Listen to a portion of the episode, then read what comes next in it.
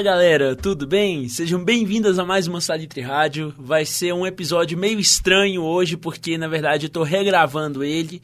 Eu gravei uma versão que ficou meio ruim da, na quinta-feira. Eu tô gravando isso na segunda para lançar, ou hoje na segunda mesmo, ou na terça, porque na verdade eu, eu basicamente arruinei a pauta, porque eu tava bem, bem estressado no dia, eu tava muito com muita coisa assim da faculdade para fazer e eu acabei acumulando muita coisa, então havia alguns dias que eu não estava dormindo bem. Na verdade, eu tô gravando isso num dia de folga. E eu tô fazendo isso basicamente porque é uma das bandas preferidas que a gente vai falar aqui, uma das minhas bandas preferidas, que conta. Eu, eu vou primeiro introduzir o nome do, de cada um dos integrantes, porque eu gostei dessa forma que eu fiz na versão antiga. Mas é uma banda que conta com quatro caras de uma cidade chamada Minneapolis, que a gente falou semana passada, que nasceram, na verdade, a banda nasceu, na verdade, na mesma época que o Husker Du, só que a única diferença é que o Husker Du foi de St. Paul, mas esses quatro caras são o Bob Stinton, o Tom Stinton, o Chris Mars e o Paul Westerbeck. É claro, eu tô falando do nosso, dos nossos queridíssimos do Replacements. Eu vou dar um backstory pessoal de como que eu conheci eles, pra gente já ir entrando um pouquinho mais na história deles antes de começar. Eu conheci eles lá por volta de 2012, mais ou menos, talvez até um pouco antes, 2011 por aí, porque eu tive uma fase da minha vida na qual eu era obcecado, obcecado mesmo com o Billy Joe Armstrong e com o Green Day. Em uma entrevista, se eu não me engano, para Rolling Stone, o Billy Joe Armstrong falou que o Please to Meet Me era o disco preferido dele, que é um dos discos do Replacements. E eu fui ouvir o Please to Meet Me, eu simplesmente amei esse disco. É um disco que eu tenho um carinho muito especial até hoje. Só que depois que eu comecei a ler o livro, eu fui perceber, até pela própria história dele, que na verdade não é um disco tão bom quando a gente chega no nível dos Replacements. É uma banda com um nível altíssimo de composição, de proposta mesmo, porque eles, assim como o Husker Du, fizeram um caminho meio atordoado, assim, com influências semelhantes, só que resultados completamente opostos, até podemos dizer assim.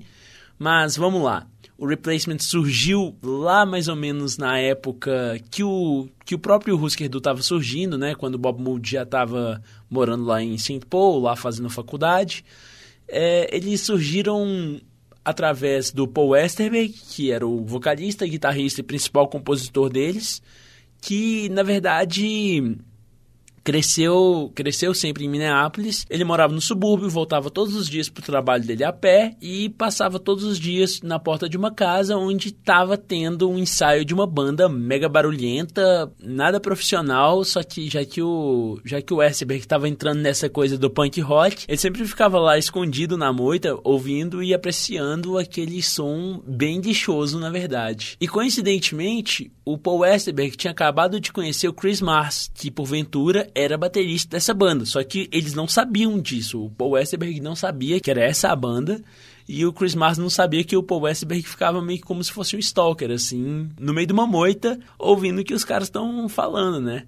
E a gente vê essa coisa muito doida que o destino acabou acabou fazendo, né? Porque o Chris Mars, na verdade, estava tocando com os irmãos Bob e Tommy Shinton. O Tommy tinha apenas 11 anos quando a banda surgiu que na verdade ainda não chamava Replacements, o nome da banda era Dog Breath. E eles tinham uns outros vocalistas que na verdade o livro nem cita o nome deles.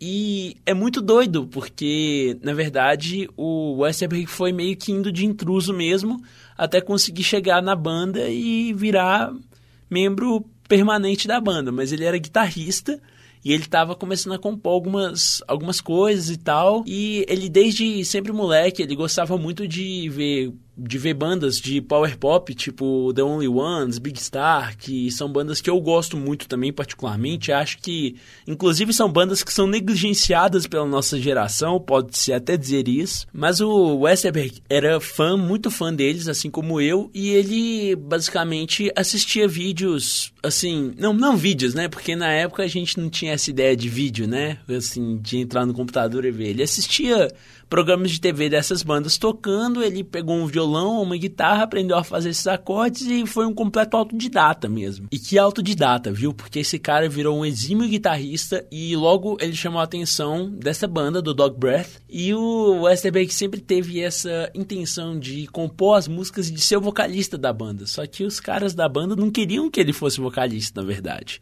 Chamaram ele primeiramente para ser o guitarrista da banda. Ele começou a mostrar algumas composições e os, os outros integrantes falavam: Ah, isso é punk rock demais, a gente gosta é de Yes. E eles tocavam versões meio bizarras assim de Roundabout do Yes e de outras tantas bandas de rock progressivo, pop progressivo da época que eram meio que essa a laia que eles viviam. Só que é engraçado que eventualmente quando eles foram conhecer esse movimento punk inglês, porque nessa época eles só tinham a referência das bandas punk americanas, que eram New York Dolls, era o Ramones, o MC5, o Stooges, e eles não gostavam tanto. Mas quando eles viram as bandas de punk inglesas chegando nos Estados Unidos, como Sex Pistols, o The Clash, o The Damned, daí eles começaram a se apaixonar com isso tudo. Mas o Westerberg ainda na guitarrinha. Ele foi tentando, ele foi meio que fazendo de uma forma meio suja, talvez assim, porque a gente vai descobrir que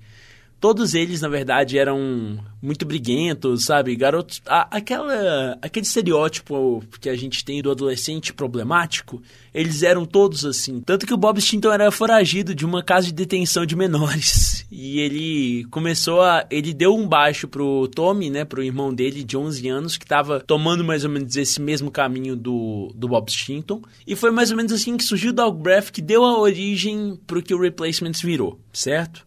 Mas voltando aqui para o presente, o Westberg começou a fazer umas espécies de, podemos dizer, jogadas políticas para demitir os vocalistas da banda. Tipo, um eu acho que ele demitiu pela cara e pela coragem mesmo. O outro ele começou a ficar falando no ouvido do cara: ah, eu gosto muito do seu trabalho, mas a galera não gosta muito não, cara. Eu acho que você merece coisa melhor do que a gente e tal. Até que o cara eventualmente saiu. Quando ele saiu, o Westberg viu a vaga livre e ele foi lá e pegou essa vaga. A partir do momento que ele pegou essa vaga, ele começou a forçar cada vez mais os caras a compor. Eles já estavam mais familiarizados com o punk inglês, e eles resolveram começar a compor, só que eles resolveram mudar de nome, porque já que eles estavam começando a compor música própria, eles resolveram trocar um pouco de nome, porque Dog Breath é meio um nome ruim, vamos ser sinceros. Então eles, com o charme mais replacements possível, resolveram colocar o nome de Os Substitutos, como se fosse para quando eles forem fazer o show, alguma coisa assim, dar essa sensação de que não era para eles estarem lá. E isso seguiu bastante a linha, principalmente no início da banda, que a gente vai ver aqui, porque eles tentavam tocar um hardcore, só que eles não eram muito bem hardcore. A gente vai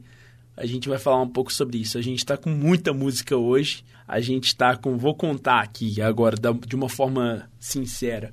Um, dois, três, quatro, cinco, seis, sete, oito, nove, dez, onze, doze, treze, 14, 15, 16. A gente tá com umas 20 músicas para tocar hoje, então provavelmente eu vou falar pouco. Eu vou deixar a música falar mais por elas de novo. Mas é até bom a gente tocar muita música porque a gente vai ver essa, esse desenvolvimento deles. A gente vai ver que a última música, spoiler, que chama Nightclub Jitters, é uma música totalmente de jazz. Pra uma, um, meio que um lounge jazz.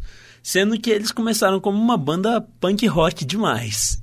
Então eles começaram a compor as músicas deles, fizeram o primeiro show deles e o Westerberg chegou a ouvir falar sobre um cara que chama Peter Jasperson. Ele era um DJ local, um DJ muito famoso, na verdade. Ele era dono de uma casa de shows e ele era dono do selo Tone, que é onde acabou virando a casa dos Replacements. O Westerberg deu uma fita cassete pro Jasperson ouvir e o Jasperson acabou se apaixonando. Na verdade, o, a intenção do Westerberg nem era tentar alguma coisa com a gravadora, porque eles tinham pouquíssimos meses de existência como replacements. Mas o cara gostou tanto, o Westerberg só estava procurando um show, na verdade, não estava procurando nenhum contrato com gravadora, até porque a banda tinha pouquíssimo tempo. Só que o Jasperson, ele apaixonou tanto pela banda, mas tanto pela banda, que ele resolveu pegar de uma vez os caras, contratar, fazer um contrato e já sair fazendo show mesmo com eles, já lançar o primeiro CD deles, que daí já entrou por um processo de composição. O problema é que antes disso acontecer, os ensaios que eles faziam, na verdade, era desculpa para eles encherem a cara e tomar anfetamina, que era a droga da época, né? A gente vê que o Bob Moody tinha um problema muito sério com anfetamina. Daí tá, eles assinaram e logo depois eles já saíram com o seu primeiro CD que chamava Sorry Ma, Forgot to Take Out the Trash, que a gente vai ouvir agora cinco músicas deles, uma versão ao vivo que eu achei muito boa, na verdade até melhor que a original, que daí a gente depois já vai começar a comentar um pouco mais sobre essa personalidade deles. A gente vai comentar um pouco sobre um reflexo que aconteceu na história do Bob Moody e do próprio Husker Du. Então a gente vai tocar agora cinco músicas desse disco, que são Shiftless One Idol, Taking a Ride, About a Headache, Something to Do, que vai ser uma versão ao vivo que a gente vai tocar, porque eu achei ela um pouco melhor até que a original, e Hanging Downtown. Então, gente, daqui a pouquinho a gente volta, vamos ouvir essa fase inicial deles e já já estamos voltando.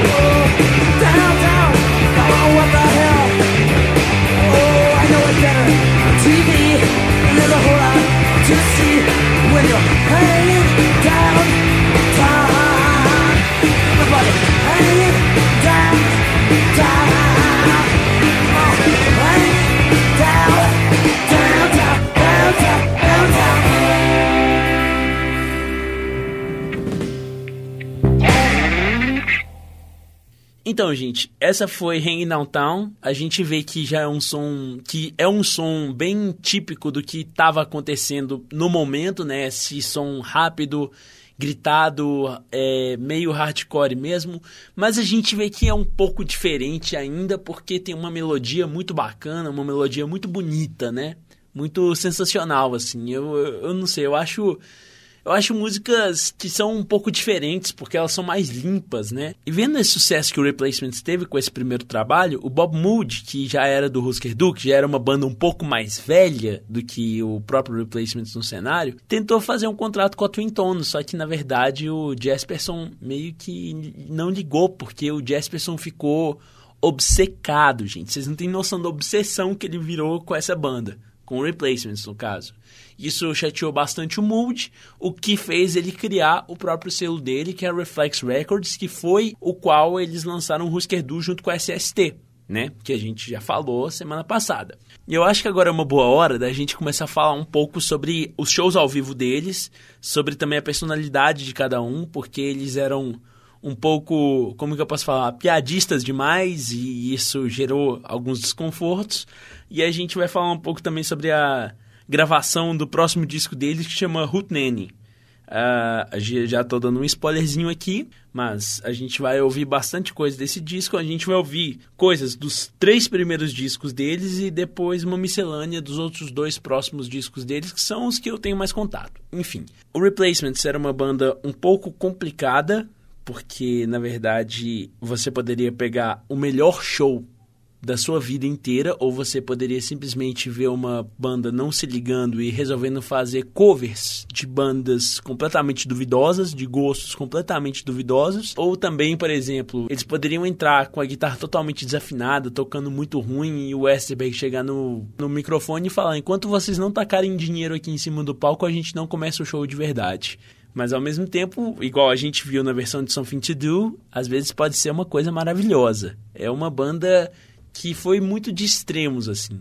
E eles tinham essa. Eles tinham essa vibe um pouco brincalhona e, como eu falei, era uma banda que não se levavam tanto a sério. E esse foi o grande calcanhar de Aquiles deles no final das contas. A gente vai descobrir por quê. Mas daí, logo depois desse sucesso, eles já começaram a fazer shows fora da cidade. E cada show mais intenso do que o outro, podemos dizer assim, porque às vezes tem alguns casos, por exemplo, que já é um pouco mais pra frente. Bob Stinton entrou simplesmente pelado no palco e assim, são casos bem divertidos. A gente vai ver bastante coisa, bastante coisa bem doida assim que eles fizeram ao longo da carreira deles. E eles começaram a atrair muito um público feminino pela primeira vez, porque na verdade o que acontece é o seguinte: diferente das bandas que a gente havia cobrindo até agora, eles tinham uma pinta de galã, sabe? Eles eram meio que galanzões assim, meio que. Eles pareciam esteticamente como uma boy band. A gente vai ver na própria foto do programa, eles sentados em um, em um sofá no meio de, uma, de um trilho de trem, parece. E a gente vai ver que eles têm uma pose um pouco dessas. de boy band mesmo, tá? Até porque eles foram muito influenciados pelo Jesperson, que era um grande fã de Beatles. Mas daí eles atraíam muito esse público feminino, que até então era novidade dentro do rolê deles. E eles começaram a fazer esses shows que poderiam ser muito bons ou muito ruins. Então eles começaram a gravar esse próximo disco deles, que é o Hutnene, e a música Hutnene que a gente vai tocar aqui tem um caso muito engraçado.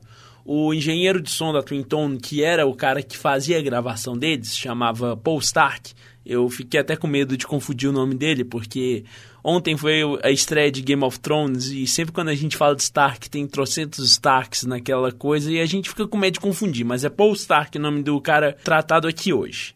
E assim, o Paul Stark ele era um cara de uma linha muito mais erudita e muito mais assim intelectualizada e os caras do Replacements eram basicamente uns beberrões de Minneapolis que só queriam saber de fazer farra, né? Eles foram começar a gravar esse segundo disco. Essa história é muito boa porque eles estavam no estúdio. O Paul Stark, na verdade, estava em, um outro, em uma outra sala. Eles estavam comunicando através de um walk-talk, porque o espaço que eles estavam gravando era pífio, era mínimo para eles conseguirem colocar todo mundo lá. Só que, na verdade, eles antes de começar a gravar essa música, eles inverteram os, os instrumentos. O, eu acho que o Westerberg foi pro baixo, o Chris Mars foi pra guitarra, o Tommy foi pra outra guitarra e o Bob foi pra bateria, sabe? Eles, eles inverteram totalmente a estrutura da banda e eles começaram a fazer uma jam, né? Eles começaram a tocar uma coisa completamente improvisada e feia e ridícula mesmo.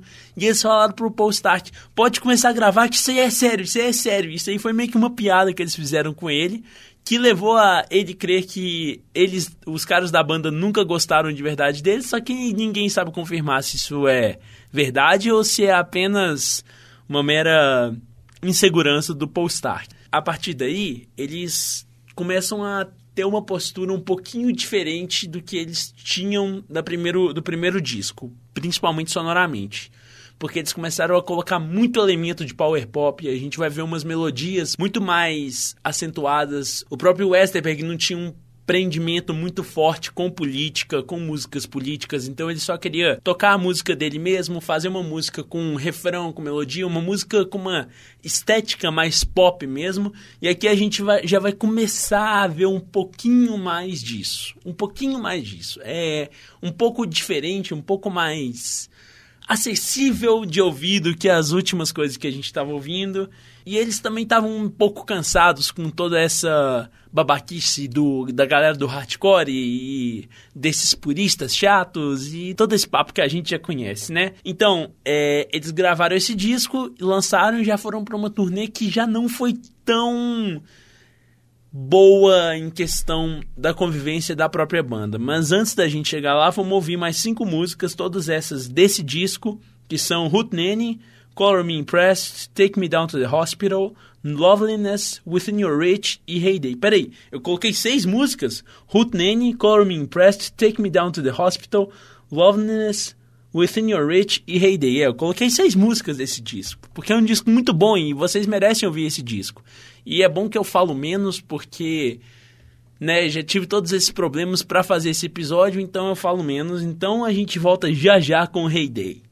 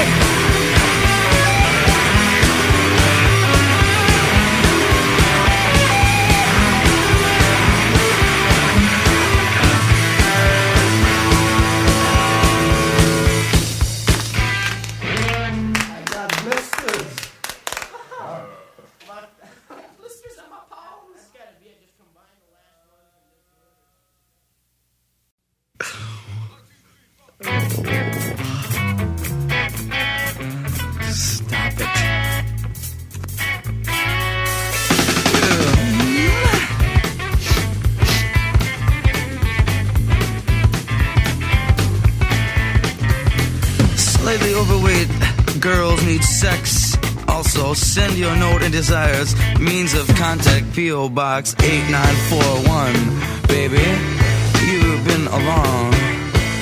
I'll read another as soon as it comes around. Feeling pressured? Call Love Lines. JD, if you need a fishing partner, please let me know. Visitors welcome, instruction five. Generation master, geared for mine. Hey, Ellen. Mark says hi. Tom, what else can I say? I love you very much. I'm glad we're together. Miss you a lot. Love kitten. Oh yeah, oh yeah, kitten. Oh yeah, oh yeah. Lurking lizards lying under tanners, under Doral Fix, waiting for the return of the crawling king snake, John Lee. Okay.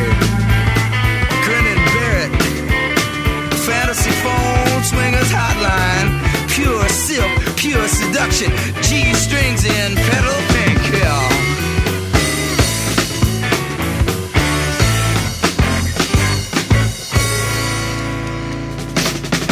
some women, scientific formulated spray that conducted male hormones. Work, turn the lights up. Oh, baby, let's turn our page. Person to person, it's all a bunch of shit. Wednesday, October 13th, 1982, Volume 4, Number 79.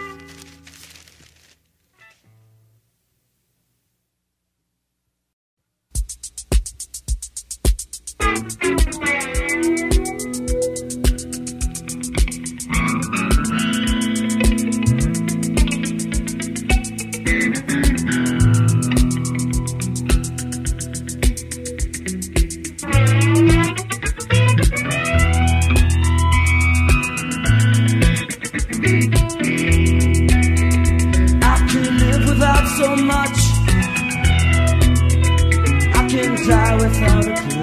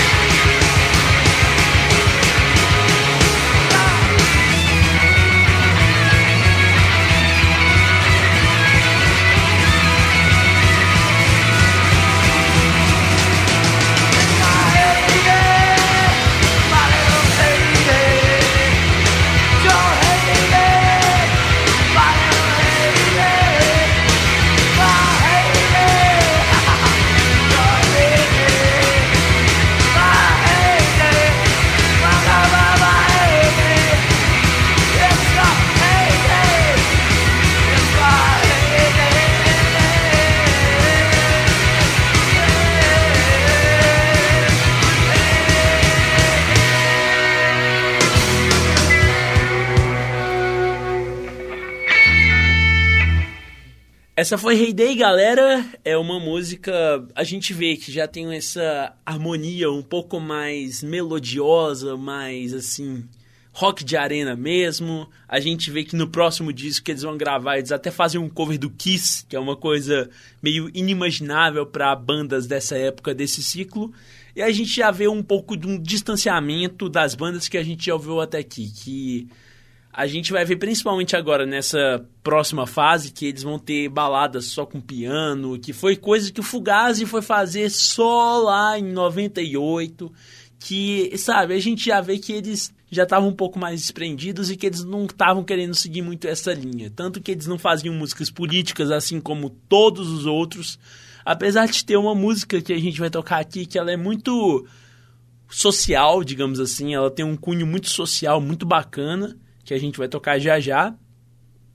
E daí, a partir do Hutnene, eles já começaram a explodir mesmo para tudo quanto é lado. O Robert Christgau virou um grande fã dessa banda. Para vocês que não sabem, o Robert Christgau ele é basicamente um dos principais jornalistas musicais, críticos musicais que existem no mundo. Tanto que ele deu uma ótima avaliação para o Hutnene e a partir daí começou a estourar em college radios. Eles tocavam em todas as rádios de faculdade que a gente tem, que a gente tinha nos Estados Unidos e eles começaram a ficar muito grandes, muito grandes mesmo. E novamente a gente vê uma outra instância aqui na qual a banda começa a ficar muito grande e a gente vê que eles não sabem controlar muito bem isso. Eles preferiam muito mais quando era um ciclo mais fechado, assim como a gente viu no Minor Threat, principalmente, porque o Minor Threat começou a acabar devido à popularidade. O Replacements acabou não sabendo ter uma administração muito boa, porque daí eles começaram a abusar muito de álcool, tanto que tem esse fato que eu já havia mencionado do Bob Stinton entrar no palco pelado, tocando. Ah, então eu já vou contar isso porque já fui na turnê do Rutnene. Foi a primeira vez que eles foram para costa oeste dos Estados Unidos, oeste, né? Isso, para costa oeste dos Estados Unidos, e eles foram fazer um show em Los Angeles. E o Bob resolveu não encher a cara e resolveu não beber nesse dia pra, sabe, assim, para ele pelo menos tentar fazer um show bom. Só que em contrapartida, os outros três membros encheram a lata mesmo, ficaram muito doidos. E o Bob ficou meio magoado com isso, porque o show não saiu do jeito que ele queria. Então, isso daí foi em Los Angeles. No próximo show que eles fizeram, que foi em San Diego, lá no sul, lá no sul da Califórnia, eu não lembro se foi em San Diego ou São Francisco, foi um desses dois lugares. Se for um é no sul, outro no norte, tudo a ver, né, Matheus? Mas tudo bem. É, eu sei que ele, nesse outro dia, resolveu, assim, ficar o mais doido possível. Tanto que ele entrou no palco nu, ele teve um sapato jogado na cara dele, só que ao invés da, do sapato ir na cara, ele conseguiu pegar o sapato no ar, urinar no sapato e jogar o sapato de volta para a plateia.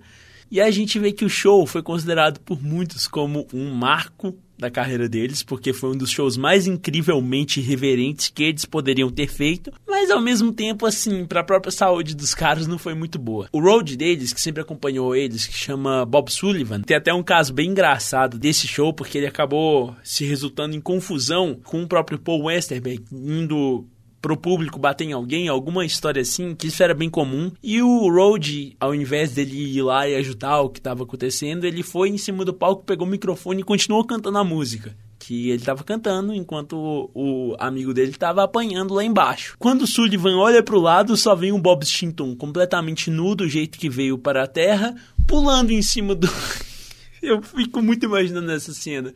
O Bob Stinton pulando em cima do Sullivan e rolopeando com o Sullivan, e isso acabou gerando um desconforto muito grande no Sullivan, mas eles eram bem amigos, então isso acabou não interferindo tanto na amizade deles por enquanto, né, nesse momento.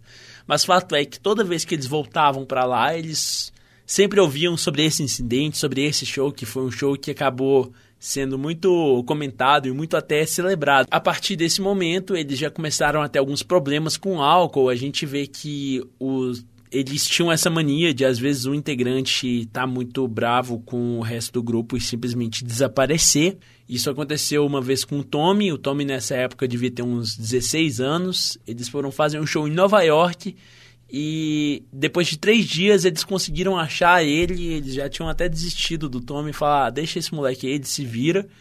E daí eles conseguiram achar o Tommy e eles pegaram o Tommy. O Tommy, inclusive, é um ponto muito, muito importante nessa história, principalmente por ele ser irmão do Bob, porque ele e o Bob tinham essa rivalidade entre irmãos e o Tommy acabou vendo no Westerberg uma figura meio que até paterna, assim, de certa forma. Mas o Westerberg não era nenhuma flor que se cheire, não, porque ele era um pouco problemático, assim como a gente vem falando. Então, o Tommy queria sempre se provar o suficiente pro Westerberg. E isso acabou gerando um conflito muito grande entre os dois irmãos, entre o Bob e o Tommy. Só que isso daí, no final das contas, prejudicou um pouco a relação dos dois. Acabou que eles resolveram gravar o seu terceiro disco com a Twin Tone, que é basicamente um dos melhores discos de rock já feitos, citando o próprio Ozzy no livro que é o disco que chama Let It Be, mas calma, não é o Let It Be do Beatles. É uma história bem engraçada, porque o Jesperson era um fã obcecado por Beatles,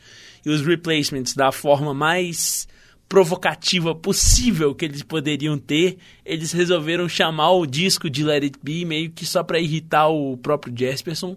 Eles lançaram esse disco que foi um sucesso absoluto. O Crash colocou como, se eu não me engano, o melhor disco do ano, que ele foi lançado em 84. O Let It Be foi um marco porque eles estavam no momento maior e melhor em questão da composição deles. A gente vê que tem umas músicas muito variadas. A gente vai ouvir aqui a sequência inicial do disco, as cinco primeiras músicas do disco, que são I Will Dare, que é uma música bem rockabilizona mesmo. Uh, Favorite Thing, que já tem uma pegada um pouco mais hardcore. Uh, We're Coming Out, Tommy Gets His Tonsils Out e Andrógenos. A gente já vê que eles já começam a ir um pouco pro mundo dos Rolling Stones, um pouco pro mundo do Chip Trick, do, de todas essas bandas, que inclusive foram todas apresentadas para a banda toda, não para o Westerberg, porque o Westerberg já estava mais ou menos ligado nisso, pelo Jesperson, que era um grande fã dessas bandas de power pop. E a gente já vê um monte de elementos, um monte de elementos mesmo aplicados aí nesse, nessa fase da banda, que foi simplesmente a melhor fase deles. E a gente vai chegar aqui, a gente vai tocar essas cinco músicas agora e já já a gente volta para falar sobre o final da banda. Então, fiquem aí com I Will Dare, Favorite Thing, We're Coming Out, Tommy Get His Tonsils Out e Androgynous.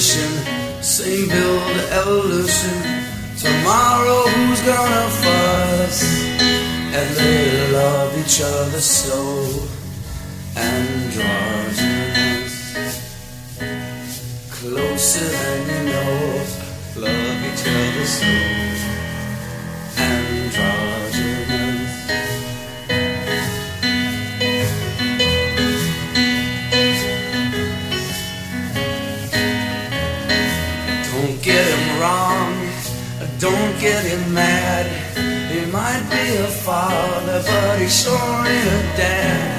And she don't need advice to her. She's happy the way she looks, she's happy with her gender, and they love each other so androgynous. Closer than you know, love each other so androgynous. Mirror let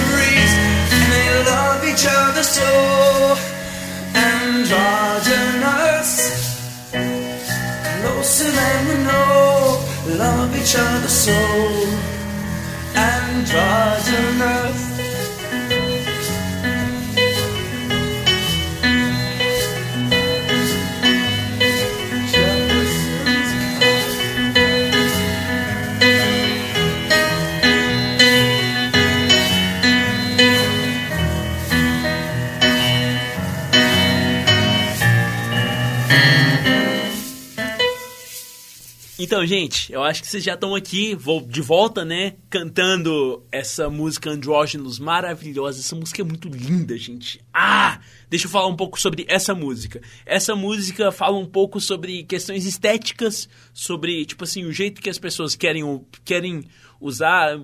É um casal de andrógenos, basicamente. É um cara e uma moça que são andrógenos, só que a gente não sabe quem é o homem e quem é a mulher na situação.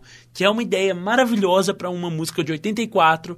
Tudo bem que o David Bowie já estava aí, mas ainda assim, a gente não tinha visto muitos artistas pronunciando sobre essas coisas.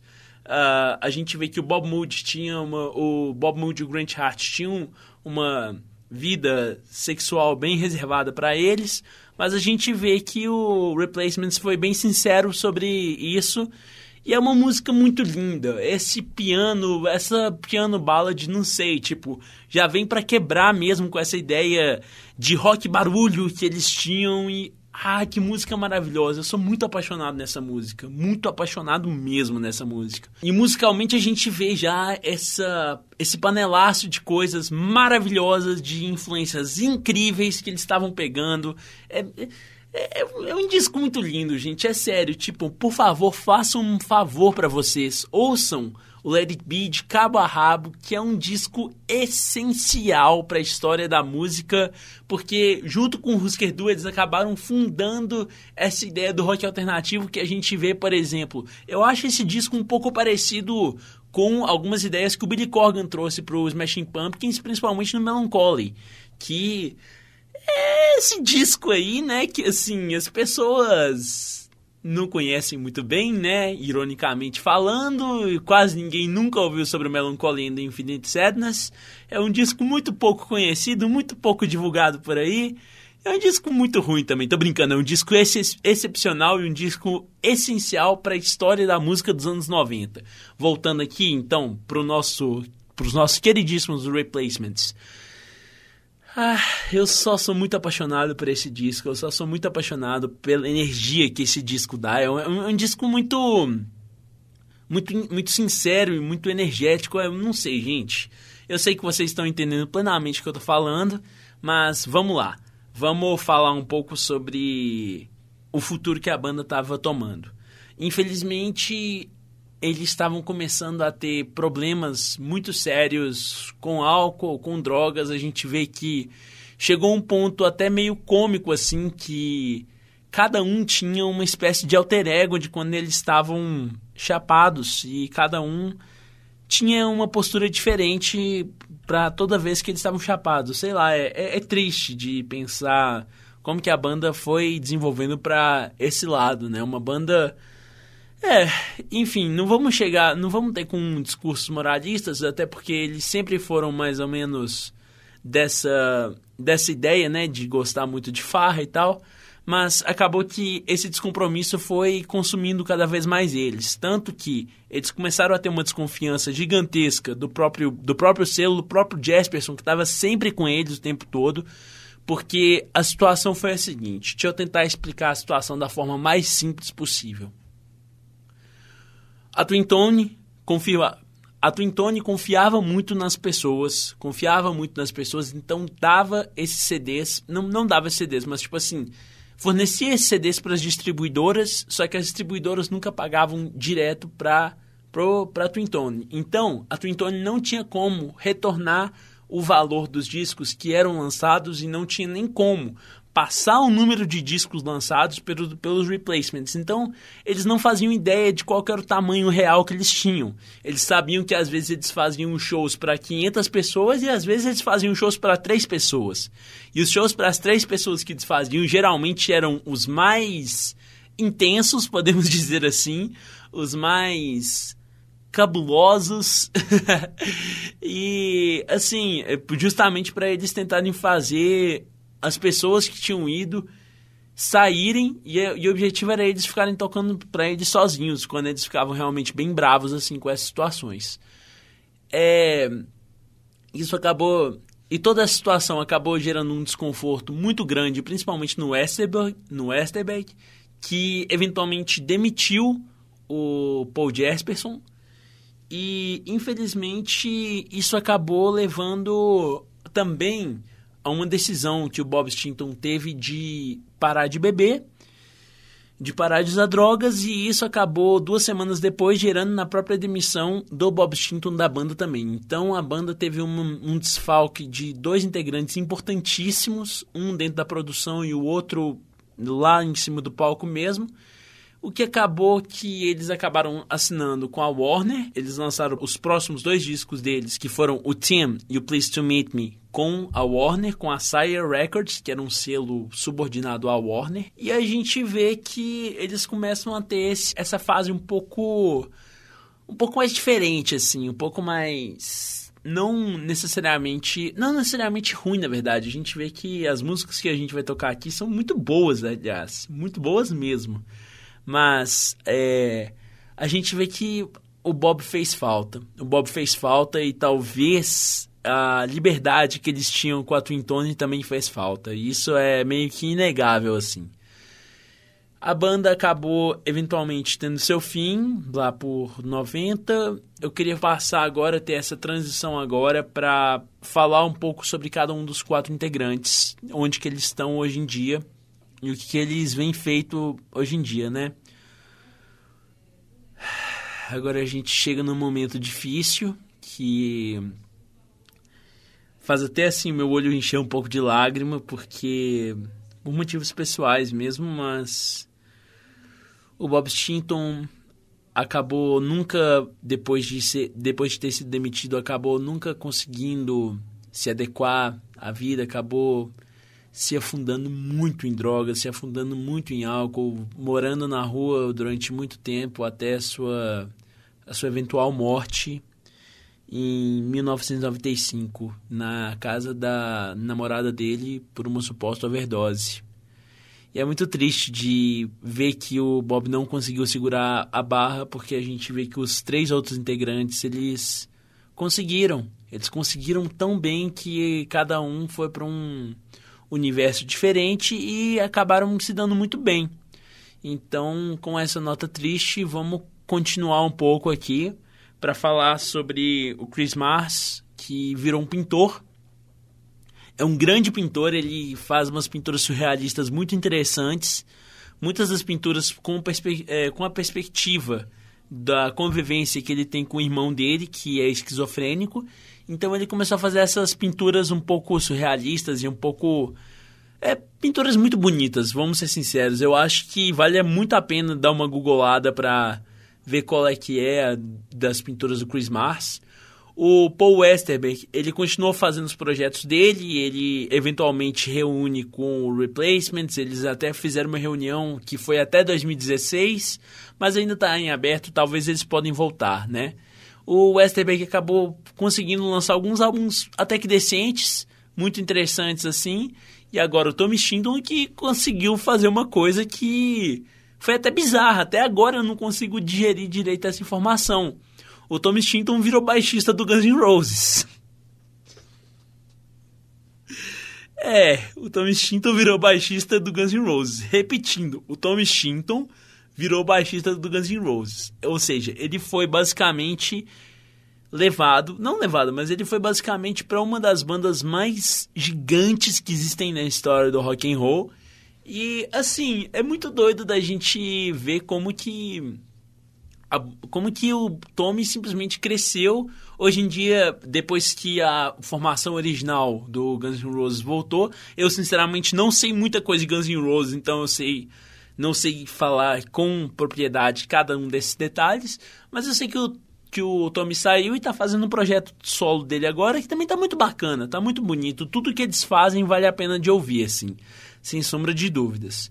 Uh, vamos falar também um pouquinho sobre a relação que eu esqueci de falar no início, sobre o Paul Westerberg. E na, na verdade, não, não sobre o Paul Westerberg em si, mas sobre o replacement e o Husker Du, porque na época que eles surgiram, por serem da mesma cidade, da mesma época, acabou criando essa ideia de uma briguinha entre as bandas que a gente vê que foi tão repetido entre o próprio Nirvana e o Guns N' Roses, entre o Green Day e o Offspring, entre o Oasis e o resto do mundo, entre entre várias bandas, entre Beatles e Rolling Stones lá atrás, né?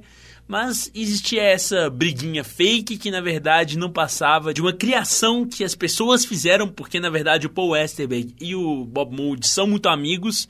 Eles tanto gravaram um projeto juntos, só que esse projeto foi perdido no espaço. O Bob Mould fala: gente, não precisa preocupar tanto assim, porque na verdade não é tão bom. Mas a gente vê, né, tipo, que é uma banda. É, é uma banda que deixa uma história assim gigantesca. A gente vê que os dois próximos discos deles ainda tiveram uma resposta crítica. Os dois próximos discos, depois do Let It Be, né? Tiveram uma resposta crítica fabulosa. Christ Go sempre virou. Ele é um fã ele é um fã assumido da banda. Ele deu notas muito boas pro Team, deu notas muito boas pro Please to Meet Me. Então eu acho que aqui pra frente, esse restinho de programa que falta, a gente vai tirar um pouco da ótica do Azerrad, que resolveu negligenciar tristemente esse final da banda, que também é muito bom porque eles assinaram com a Warner, sendo que ele não fez isso com o Husker Du. Eu não sei. É um gosto pessoal dele, né? Mas deixa aqui a minha crítica, a minha a minha autocrítica, na verdade, para o livro que eu estou lendo, né? Porque esse livro está virando quase que a minha vida, porque eu não paro de ler esse livro um minuto.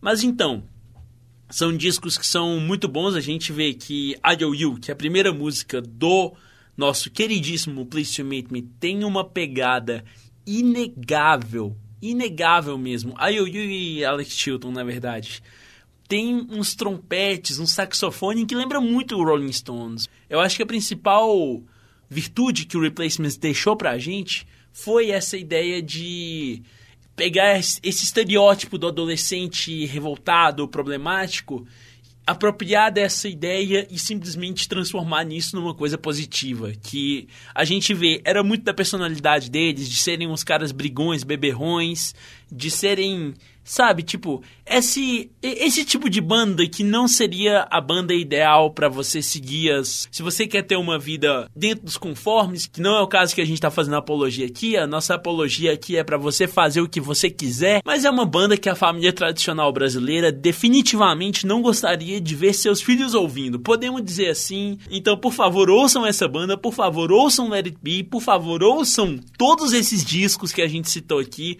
ouçam Big Star, ouçam o The Only Ones, ouçam Tip Trick, ouçam tudo que tem a ver com essa banda, porque essa banda vale muito a pena. Assim, gente, tá sendo um prazer gigantesco de falar sobre eles. A gente tá com.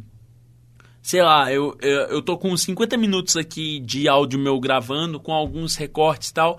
A gente já deve estar em quase uma hora e meia de programa agora. Então eu acho que eu não vou ficar fazendo mais delongas. Vamos, vamos deixar o Replacements falar por si só. Não deixem essa banda morrer. Ouçam, mostra pro seu pai, porque provavelmente seu pai vai gostar. Meu pai adorou essa banda. Mostra pra galera, porque ah, essa banda é muito boa, gente. É sério. Eu queria muito agradecer vocês pela paciência, pela audiência, por vocês. Ah por vocês sempre estar dando esse feedback pra gente. Eu tô cada vez mais feliz de estar fazendo aqui, de estar sentado na frente desse computador, gritando para esse microfone. É, é, tá sendo uma experiência muito boa, gente. É um canceriano falando aqui. E é isso, gente. Eu queria agradecer muito a vocês, muito mesmo. É, vamos ficar aqui agora com mais cinco músicas: Hold My Life e Bastards of Young, que são do Team, IOU, Alex Chilton e Nightclub Jitters, que são do Please to Meet Me. A gente vê que IOU e Alex Chilton são músicas bem dançantes, assim e tal.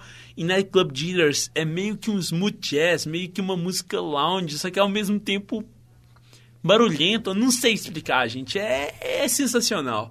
Então, muito obrigado, gente. Continuem espalhando a palavra dessa banda sensacional e é isso, uma boa tarde, uma boa noite, um bom dia, um bom momento e até daqui a duas semanas é bom falar isso, lembrando aqui, porque a gente vai ter essa folga aqui no laboratório, aqui é onde a gente faz as gravações.